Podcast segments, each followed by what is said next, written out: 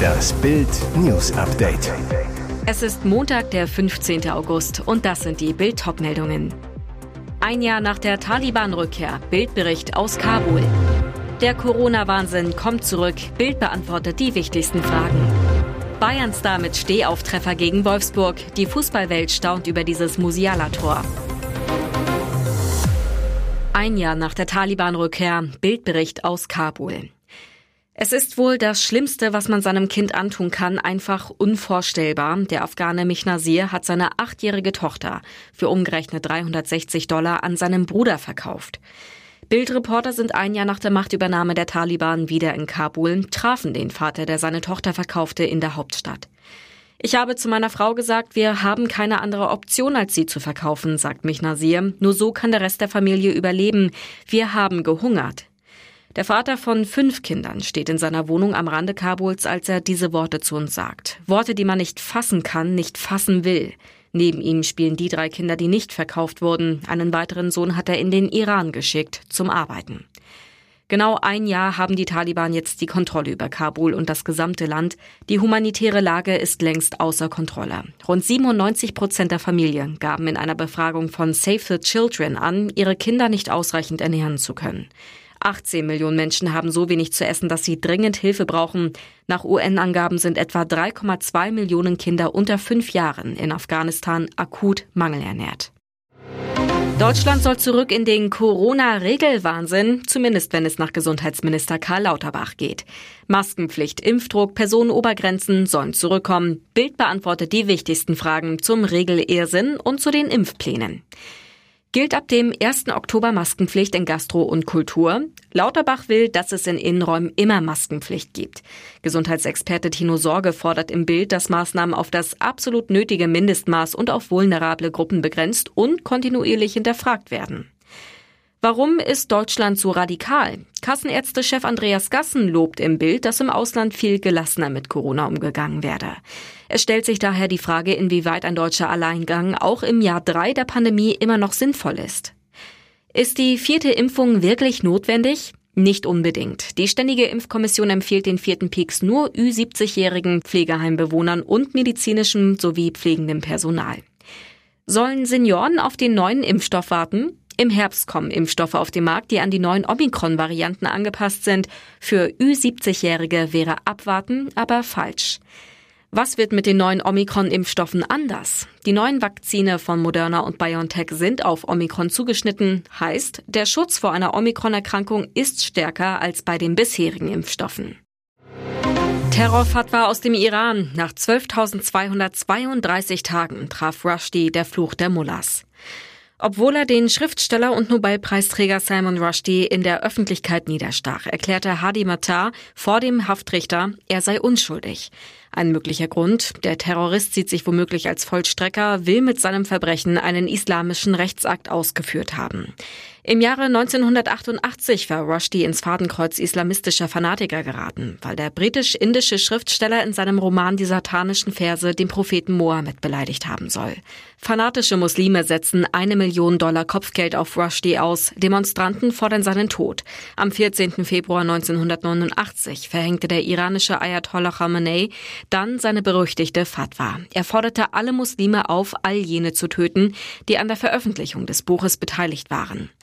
Seitdem wird Salman Rushdie bei jedem Schritt beschützt, doch nach über 33 Jahren, nach 12.232 Tagen traf ihn der Mordfluch der Terrormullahs. Als Rushdie in Chautauqua im US-Bundesstaat New York ausgerechnet über verfolgte Künstler sprechen wollte, stach der Attentäter auf ihn ein, traf Hals, Leber, Arm und Auge. Rushdie kämpfte um sein Leben, inzwischen ist er außer Lebensgefahr, wird nicht mehr künstlich beatmet und kann sprechen. Bayern-Star mit Stehauftreffer gegen Wolfsburg. Die Fußballwelt staunt über dieses Musiala-Tor. So wird der FC Bayern München langsam zum FC Bayern Musiala. Bayern schlägt Wolfsburg 2 zu 0, bleibt Tabellenführer. Eine halbe Stunde lang lässt der Rekordmeister den VfL zappeln. Dann macht Bayern ernst und wieder schlägt Jamal Musiala zu. Sein 1 zu 0 allein ist das Eintrittsgeld wert. 33. Minute.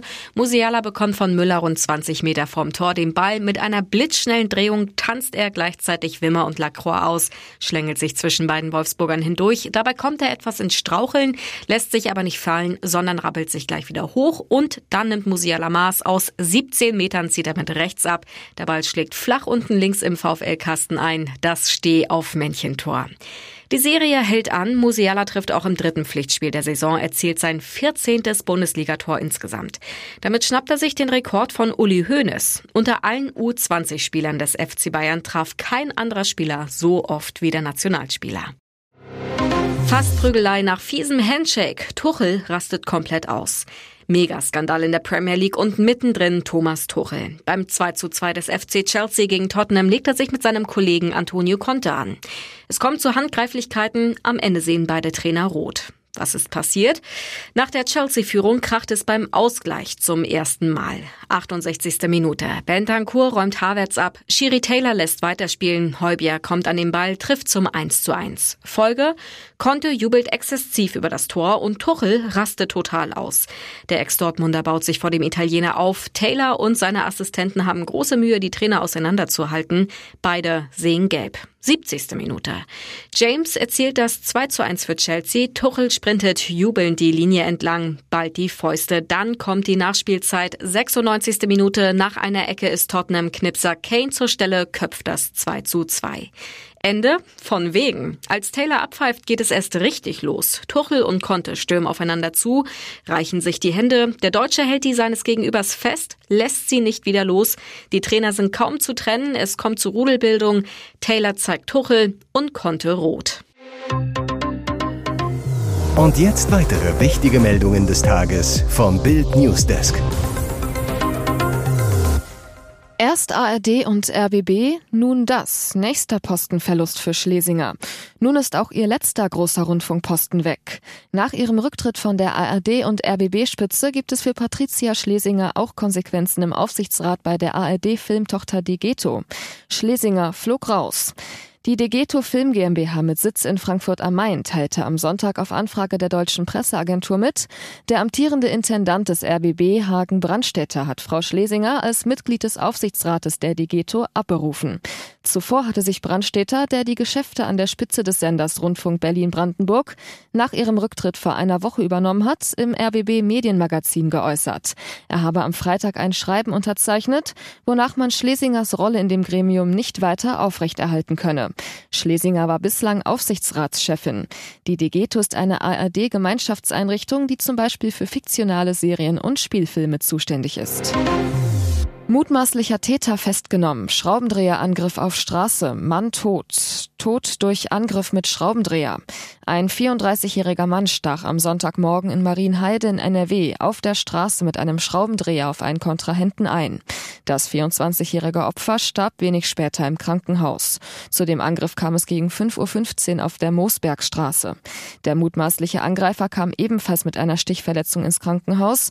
Er soll dort versorgt und am Montag einem Haftrichter vorgeführt werden.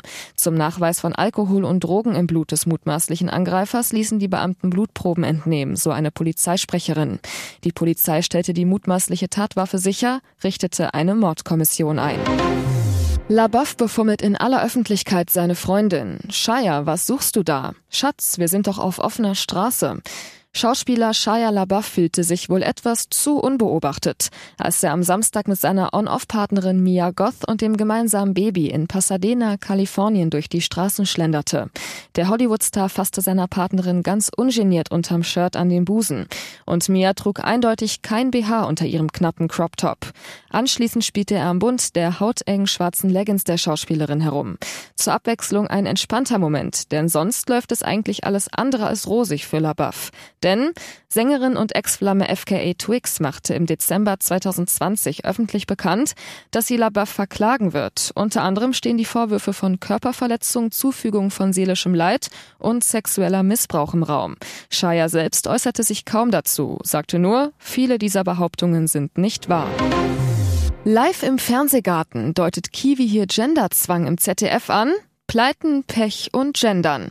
Was in der deutschen Singer-Songwriter-Innenszene so los ist, wollte ZDF-Fernsehgärtnerin Andrea Kiewel am Sonntag den Zuschauern im typischen Kiwi-Schnellschnatter-Sprech erzählen. Für Aufsehen sorgte die Genderpause, denn die unterstrich Kiwi mit ausholender Geste. Als dann das Gejohle einsetzte, erklärte sie, nicht das Gesicht verziehen, ich muss. Wie bitte? Genderpflicht im Fernsehgarten? Bild fragte nach. Das ZDF dementierte. Es gibt keine Anweisung zum Gendern im ZDF-Fernsehgarten. Andrea Kiewel ist es ein persönliches Anliegen, alle anzusprechen. Daher verwendete sie die Formulierung Singer und SongwriterInnen im Zusammenhang mit muss. Aha, eine Art pflichtbewusste Zwangshandlung oder Überzeugung? Vor einem Jahr hatte Kiwi noch an gleicher Stelle von Menschinnen gesprochen, was viele für eine Verulkung hielten.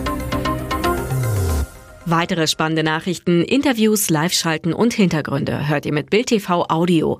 Unser Fernsehsignal gibt es als Stream zum Hören über TuneIn und die TuneIn-App auf mehr als 200 Plattformen, Smart Speakern und vernetzten Geräten.